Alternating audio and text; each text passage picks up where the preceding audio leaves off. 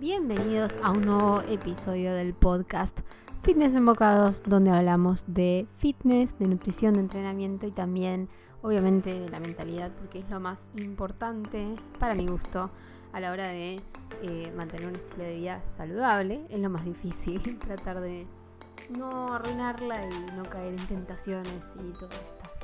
Así que hoy vamos a hacer un pequeño episodio que tiene mucho que ver con todo esto, que es sobre cómo formar buenos hábitos, buenos nuevos hábitos y también vamos a hablar un poco sobre cómo deshacernos de malos hábitos, como por ejemplo fumar, comer poco saludable, no moverse mucho, no hacer ejercicio, etc. Así que si les interesa, sigan escuchando. Bueno, vamos a comenzar. Em, para formar un buen hábito, quiero que pienses una cosa. Cuando Pablo descubrió con sus perros que cuando hacía sonar la campana y le daba la comida, los perros salivaban, eh, también descubrió que cuando le hacía sonar la, la, campana y él no le daba comida, salivaban de todos modos. Lo cual significa que mm, él descubrió que tanto los perros como las personas, porque también funciona con nosotros todo esto, eh, podemos ser adiestrados, entre comillas. O sea, nosotros esperamos un premio o eh, también podemos esperar algún estilo de em, un castigo, por ejemplo. Y es por eso que a la hora de formar buenos hábitos, esto también tiene mucho que ver con nosotros seres humanos. Entonces, si vos querés formar un buen hábito, por ejemplo, lo que podés hacer es darte un premio. Ahora bien, si vos querés formar un hábito bueno que tenga que ver con el fitness y la nutrición, que tu premio no sea comida, porque claramente ahí estás formando una especie de mentalidad un poco insana con la comida, como si fuese un premio, cuando no es un premio, sino es algo que necesitamos para sobrevivir. Así que pensalo, pensá qué cosas te gusta hacer y apremiate. Cada vez que haces algo bien, date un premio. Por ejemplo, te voy a dar un ejemplo de lo que yo hice. Cada vez que iba al gimnasio, al principio cuando me costaba, me costaba un montón ir al gimnasio, no quería saber nada con el gimnasio al principio lo que hacía era premiarme. Entonces me armé una playlist con mi música favorita y me permitía escuchar esta música solamente en el gimnasio. O sea, mi música favorita solo cuando estaba en el gimnasio. También me premiaba cuando hacía algo de cardio de larga duración, eh, mirando una serie. Por ejemplo, me permitía solamente ver una serie que estaba viendo de Netflix, por ejemplo, solo si estaba haciendo cardio, o sea, en la bicicleta en la caminadora, en el elíptico, en el Stairmaster, lo que sea. Pero bueno, te premias y entonces lo que pasa es que tu cerebro después asocia esa actividad con un premio. Y lo que va a hacer que a la larga te termine gustando esa actividad, la disfrutes y lleves más tiempo haciéndolo. Es decir, que no dejes de hacer lo que te gusta y no dejes de perseguir tus objetivos. Otra cosa que podemos hacer también es, y por favor no se me rían, no piensan que esto es algo medio uh, una locura mía, algo de hippie. No, no, no, no, no. Hay ciencia detrás de esto. Escuchen bien. Cuando estén en el gimnasio y llega un momento en el que les empieza a doler, por ejemplo, ¿no? Por ejemplo, en el gimnasio o están estudiando o están en el trabajo, haciendo algo que no les gusta. Yo les voy a dar el ejemplo particular mío del gimnasio. Em, cuando empecé con el entrenamiento de fuerza, me daba cuenta de que no toleraba mucho el dolor, el dolor muscular, esa sensación de, que, de quemazón, de que el músculo ya no da más. Entonces, ¿qué hice? Em, había leído por ahí, yo en ese momento cuando estaba arrancando con todo esto, también estaba muy metida en la neurociencia, me leí un montón de libros de neurociencia, habré leído como más de 20 libros sobre neurociencia, los podcasts que escuchaba eran todos sobre neurociencia, los youtubers que miraba eran todos de neurociencia. Y bueno, sí, documentales de todo, estaba muy metida con el tema. Y aprendí un montón de cosas que las implementé en mi en todo mi camino este fitness y logré eh, hacer cambios muy grandes porque seguí todos estos consejos.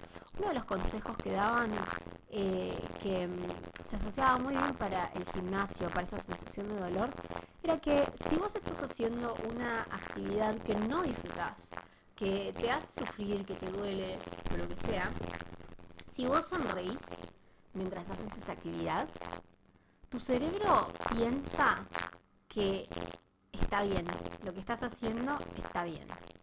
¿Por qué? Porque cuando vos sonreís, sonreír no es solamente gesticular. Hay todo un movimiento, hay todo un proceso detrás. Cuando vos sonreís, ciertos músculos de la cara se activan. Pero para que esos músculos se activen, tu cerebro tiene que mandar una señal a esos músculos. Cuando esos músculos se activan y tu cerebro sigue enviando esa señal, si vos seguís sonriendo, va a llegar un momento en el que tu cerebro va a empezar a pensar que, eh, si bien al principio lo fingiste, en algún momento tu cerebro va a pensar que está pasando en serio, que vos estás sonriendo porque estás disfrutando de ese momento. Y tal vez suene muy raro y es gracioso, pero había una, había una mujer que yo seguía en Instagram que se llama Kaisa Fit, que es una atleta muy conocida en Estados Unidos y que es una genia. Las cosas que hace, el tipo de entrenamiento súper fuerte que hace y súper em, avanzado, tipo hit y esas cosas. Y yo veía que ella en todos sus videos tenía una sonrisa, pero de oreja a oreja. Y si ustedes la buscan, Kaisa Fit, es súper gracioso porque la mina está haciendo cosas súper difíciles y está con una sonrisa de oreja a oreja. Y yo me acordaba de ella y trataba de eh, exigirme mucho a la vez y sonreír. sonreír. Y increíblemente llegó un momento en el que dejé de sufrir tanto, ya no me dolía tanto esa sensación de quemazón en el músculo, empecé a disfrutarla literalmente chicos empecé a disfrutar esa sensación. Me gustaba sentir que el músculo que va, que, estaba trabajando, eh, obviamente a, medida que iba pasando el tiempo iba logrando una conexión eh, de mente a músculo mucho más fuerte, entonces me encantaba sentir esa sensación de que el músculo que estaba tratando de trabajar estaba trabajando. Y bueno, nada, eso es una muy buena estrategia para implementar. Así que como quiero mantener estos episodios cortos, Em, vamos a sintetizar un poco lo que hablamos hoy. Para crear nuevos buenos hábitos alrededor del fitness, dos cosas que podemos hacer son una, como les he dicho, sonreír mientras están bancándose todo el dolor. Otra es darse un premio, darse un premio porque ustedes se lo merecen, pero no un premio de comida, no, no, puede ser como les dije, escuchar música, ver una serie, comprarse algo lindo, salir a dar una vuelta, ver un amigo, lo que sea. Y por último les voy a dar un tip más, así hacemos tres tips y llegamos a los 10 minutos del podcast. Em, otro tip que ustedes pueden implementar es darse tiempo, empezar poco a poco.